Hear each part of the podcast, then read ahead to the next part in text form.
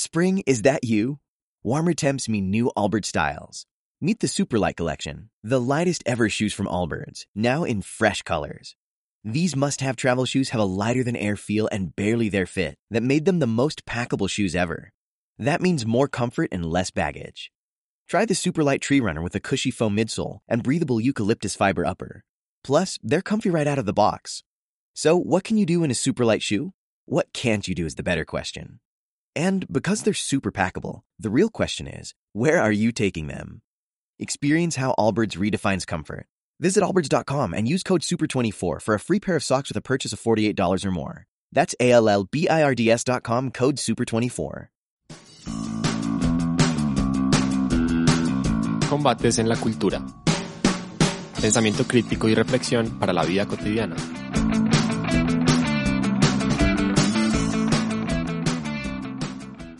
El barrio me ha enseñado cómo se construye una comunidad, en el convite, en la cuadra, con los amigos, alrededor de un sancocho, un canelazo, una tertulia. Que no importa de dónde vengas, eres bienvenido. El barrio me enseñó la resistencia. Crecí en un barrio aporreado por la violencia y la pobreza. Y aún así uno siempre miraba que los vecinos se organizaban para juntar mercados, para hacer una acera, para reclamarle al Estado alguna injusticia. Hay muchas cosas que el barrio me ha enseñado, pero resalto sobre todo el juego con amigos. En el barrio aprendí lo bacano que es habitar la calle jugando chucha cogida, boy, Jamie, escondidijo. Son definitivamente los recuerdos más preciados que tengo de él. Del barrio aprendí el valor de la juntanza. En la periferia hay un sentido de la vecindad muy bonito. Si a alguien le falta algo, sea material o no, siempre hay gente dispuesta a colaborar. El barrio me ha enseñado que los sueños son posibles, que hay que luchar por ellos aunque no tengamos apoyo de nadie. El barrio me ha enseñado que Santo Domingo no es como lo pintan, sino que desde adentro es que se conoce el barrio. El barrio me ha enseñado que no es que no hayan problemas, sino que debemos saber cómo sobrellevarlos. Y en comunidades que se logra eso. Los distintos colectivos culturales que surgen en los barrios de Medellín y apuestan al reconocimiento y a la transformación de su territorio a través de propuestas artísticas que se llevan a cabo con las y los vecinos. Uno de esos colectivos es Casa para el Encuentro Piedra en el Camino, un grupo de jóvenes que habita el barrio Santo Domingo Sabio y que se junta para crear iniciativas comunitarias. A continuación, algunos de sus integrantes nos hablarán un poco de lo que ha sido esta experiencia. Mi nombre es Camila Giraldo Giraldo y esto es una realización de la Corporación Cultural Estanislao Zuleta.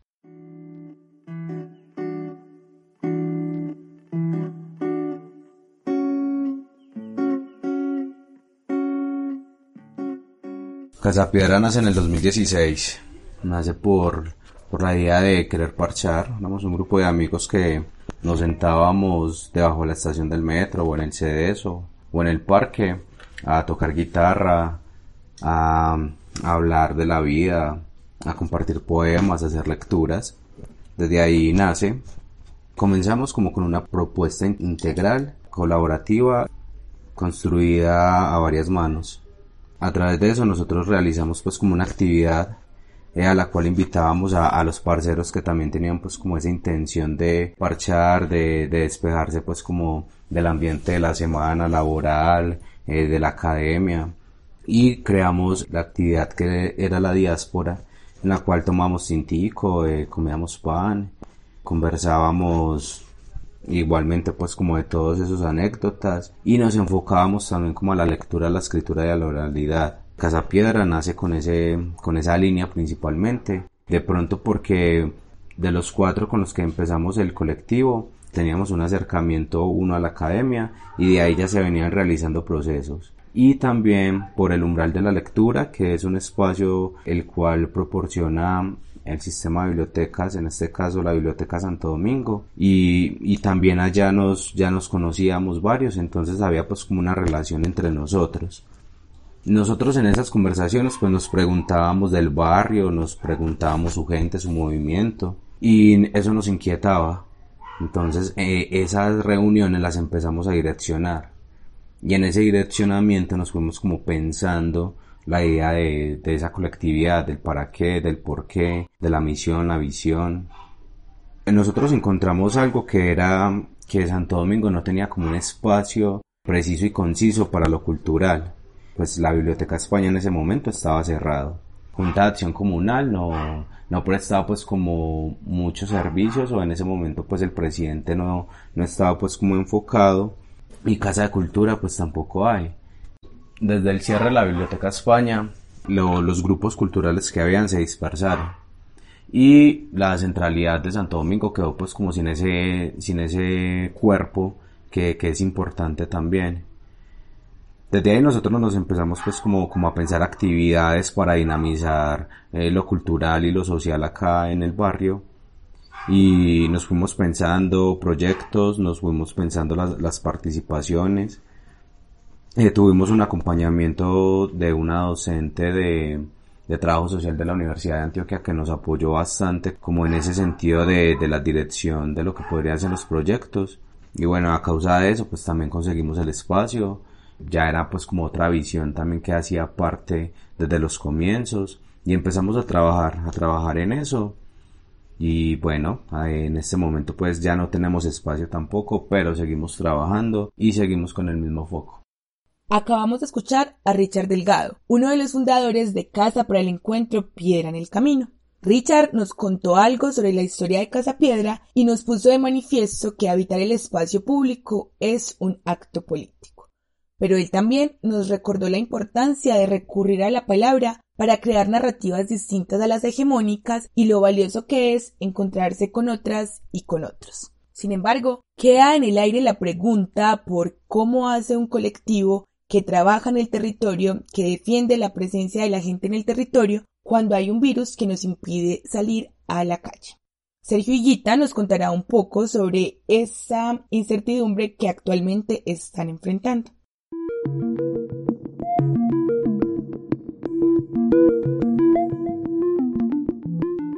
Las incertidumbres principales que hemos tenido pues dentro de Casa Piedra, inicialmente con la coyuntura que tenemos en el presente 2020, es la ausencia de los espacios públicos. Eso también se suma a la posibilidad de conectarnos con las personas. El acceso a los medios también es muy difícil. Quien tiene un celular no tiene internet y así pues no hemos podido tampoco conectarnos con muchas personas. También se suma las pues problemas y problemáticas que hemos tenido con, con el barrio en torno a la alimentación, el acceso a los servicios básicos públicos, que también imposibilita que quien esté en un taller pueda estar tranquilo. Creo que una de las incertidumbres principales que tiene Casa Piedra es entender que sus habitantes también tienen una problemática histórica y profunda dentro del barrio y eso también se está manifestando cada vez con más fuerza pues con, con el pasar pues como de las cuarentenas pero también nos hace la pregunta de poder reencontrarnos. Creo que es otra de las incertidumbres que se suman. Es una incertidumbre que cada vez hay que repensarla porque también es cierto que no es gratuito, no es fortuito y no es, pues, es algo que necesitamos también el reencuentro. Y este reencuentro nos ha causado actualmente una gran pregunta de cuándo retomar, cuándo llegar al espacio público, cuándo poder encontrarnos y eso hace también una, un bache o un gran hueco eh, en entender este, este proceso también de, de volver a la calle. Digamos lo que la calle ha sido también ese espacio cultural y ese espacio también social y político donde Casapiedra se ha ido manifestando ya hace un año y medio con pues como con las actividades que principalmente se hacen en espacio público y se hacen con adultos jóvenes y niños entonces eso también nos ha generado cada vez una incertidumbre y también es una pregunta de, de qué manera lo podríamos lograr. Esa forma también la hemos buscado a través de la continua comunicación, digámoslo, buscando también otras personas, buscando también otras maneras. Y creo que de alguna otra forma estamos logrando de a poco, también yo creo que es algo que hacemos con eh, mediante las mismas universidades, mediante también la educación, mediante lo que se está ofertando acá en este año eh, en términos de, conectarnos. Digamos lo que la virtualidad ha sido este, este proceso eh, no es todo, pero nos ha podido también disminuir esa incertidumbre. La pandemia que estamos afrontando en este 2020 ha hecho más evidentes las desigualdades propias de nuestro sistema económico. Las brechas digitales que se marcan en los países empobrecidos y, aún más, en sus sectores populares, han hecho que quienes habitan estos lugares no puedan vincularse a los espacios virtuales que por la coyuntura se están ofertando. ¿Qué pasará entonces con los procesos que desde los barrios se habían venido adelantando? ¿Cuál es la situación de quienes participaban de estas apuestas formativas? Son estas algunas de las preguntas que la intervención de Sergio nos deja.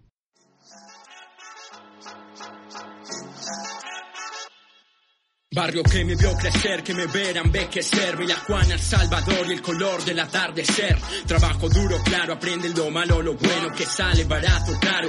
La venganza dulce, odio es igual a veneno. A cenizas se reduce el cigarro y el humano, pero mi barrio es eterno. Quedará como secuela mi barrio que fue mi escuela. Cuando pinté en el muro o escribí por vez primera. Afuera hay problemas en mi puerta factura. Yo vengo del barrio muchacho, por eso nada me tumba. Yo represento la esquina, la calle, la cancha, la rumba. Represento barrios como el faro porque siempre alumbran todo lo que soy. En el barrio lo aprendí, entre esquinas y graffiti, rapeando, soltando beats, yo.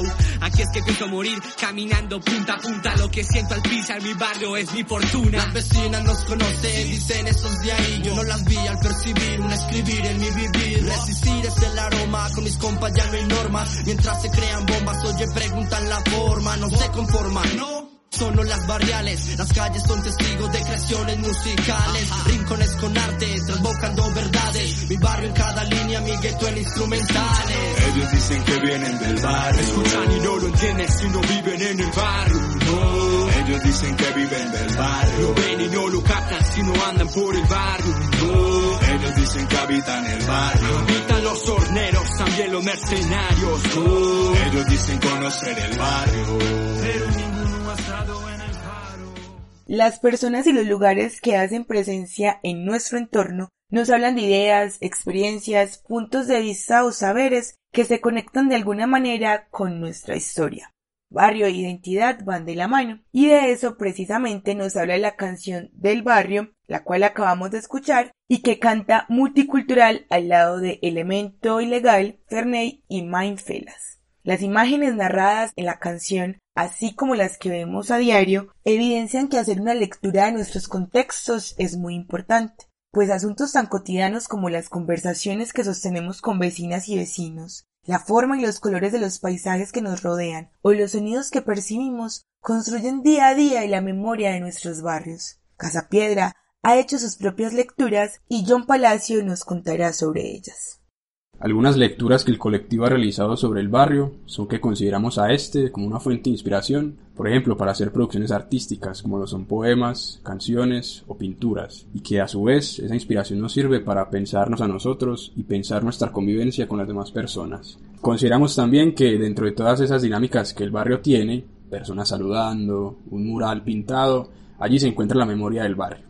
Cabe agregar que entendemos la memoria como la capacidad que tienen las personas de reivindicar sus prácticas pasadas y de incluirlas en las actividades que llevan a cabo en el presente.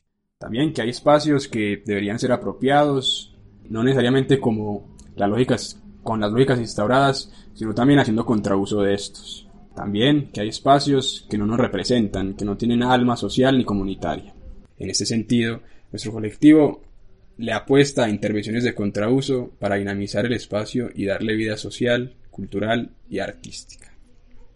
Por otra parte, también entendemos que el barrio fue construido a varias manos, que se llama esto convite, y que en el presente este tipo de prácticas ya no se ven tanto y que deberían ser recuperadas. Y por último, que el barrio, entendiéndose como las personas que lo habitan, conviven con una contradicción con el Estado. Esto quiere decir que hay necesidades que el barrio necesita que el Estado usualmente no puede subsanar. El barrio, pues, tiene muchísimo por decirnos. Basta con detenernos en lo que en él sucede para darnos cuenta de lo diverso que es y de que allí no solo se vive la violencia o la pobreza, sino que también tiene cabida la esperanza y la resistencia. Algunas de las formas que toman esa esperanza y esa resistencia son las distintas manifestaciones artísticas y culturales que cotidianamente pintan el territorio.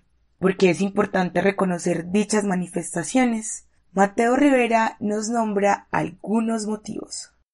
Bueno, para mí es importante y para casa también es importante reconocer el barrio como un espacio cultural y artístico porque es algo que nos da identidad, es algo que nos representa desde la persona que está vendiéndote un confite hasta la persona que llega de trabajar.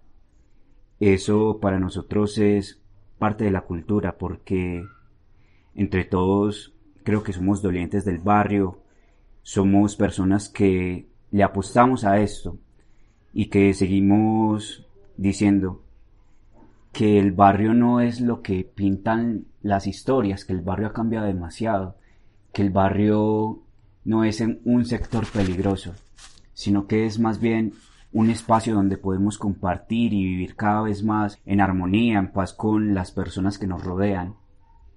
Porque si algo he tenido en cuenta en el barrio es, es la calidad de personas que encontramos y no la cantidad.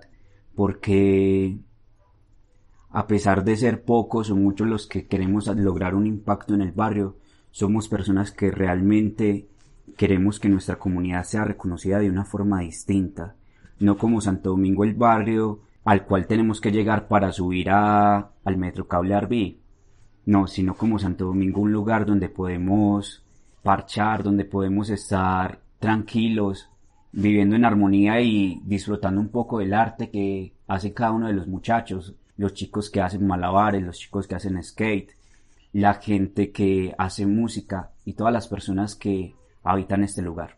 Saliéndome un poco del contexto cotidiano del que estaba hablando, también menciono algunos de los colectivos culturales que tenemos incidencia en el barrio y que le estamos apostando al arte.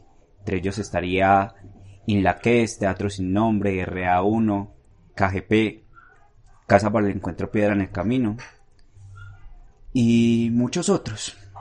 En el momento somos como los que más le apostamos a fomentar el arte acá en el barrio, a hacer un taller de escritura, a hacer una clase de música, a hacer malabares o cosas así que la gente le llame la atención y diga, bueno, estos muchachos están mostrando algo al barrio, están aportando algo al barrio que no se veían antes pero ellos lo están mostrando de una forma más bonita, más cultural, más de nosotros, porque para mí el barrio es vivir eso, es decir, que somos el arte, que somos el chico que está sentado con una guitarra tocando canciones, cantando así al barrio y a las personas que lo quieren escuchar.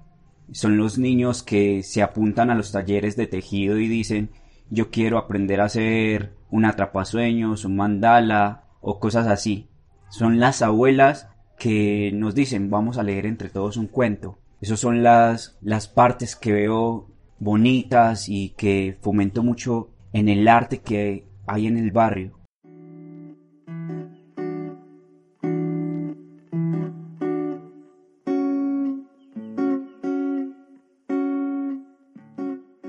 Las palabras de Mateo nos recuerdan que el arte y la cultura son la posibilidad para la juntanza, la conversación e incluso la transformación de nuestro entorno a través de la construcción de tejido social, de memoria, de sujetos críticos.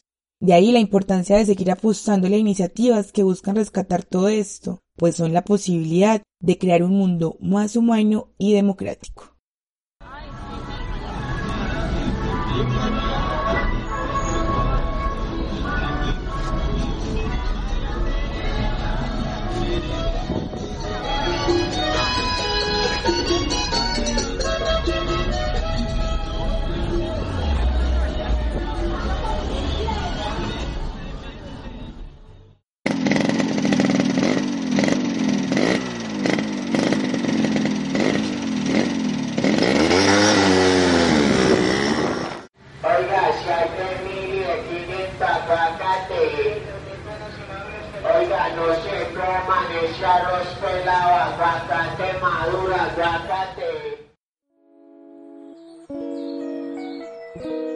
Corpozuleta cobra lugar en la necesidad de promover y fortalecer los dominios de la cultura, que conciernen con lo que genéricamente se puede llamar el pensar. Sin embargo, es triste observar la incapacidad que existe en los pueblos de organizar una esperanza, una esperanza razonable que se traduzca en una fuerza creciente, y no el delirio de que va a llegar alguien y se va a transformar el mundo. Con esta bella lectura que Paula Morales, miembro de Corpozuleta, hace de la Conferencia de la Democracia y la Paz de Stanislao Zuleta, cerramos este episodio de Combates en la Cultura. Queda entonces la invitación que el mismo Stanislao nos hace. Organicemos la esperanza. Reconozcámonos como ciudadanas y ciudadanos capaces de pensar, cuestionar y, por qué no, transformar la sociedad en la que vivimos. Y si bien no hay que negar la dificultad que hay detrás de la organización de la esperanza, los distintos colectivos que nacen en la periferia de nuestra ciudad nos dicen que sí es posible hacerlo. Muchísimas gracias a Casa para el Encuentro Piedra en el Camino, al equipo de la conversación del miércoles y, claro está, a ustedes por escucharnos. La cultura es de todos. Ministerio de Cultura. What if you could have a career where the opportunities are as vast as our nation, where it's not about mission statements, but a shared mission? At U.S. Customs and Border Protection, we go beyond to protect more than borders, from ship to shore, air to ground, cities to local communities. CBP agents and officers are keeping people safe. Join U.S. Customs and Border Protection and go beyond for something far greater than yourself.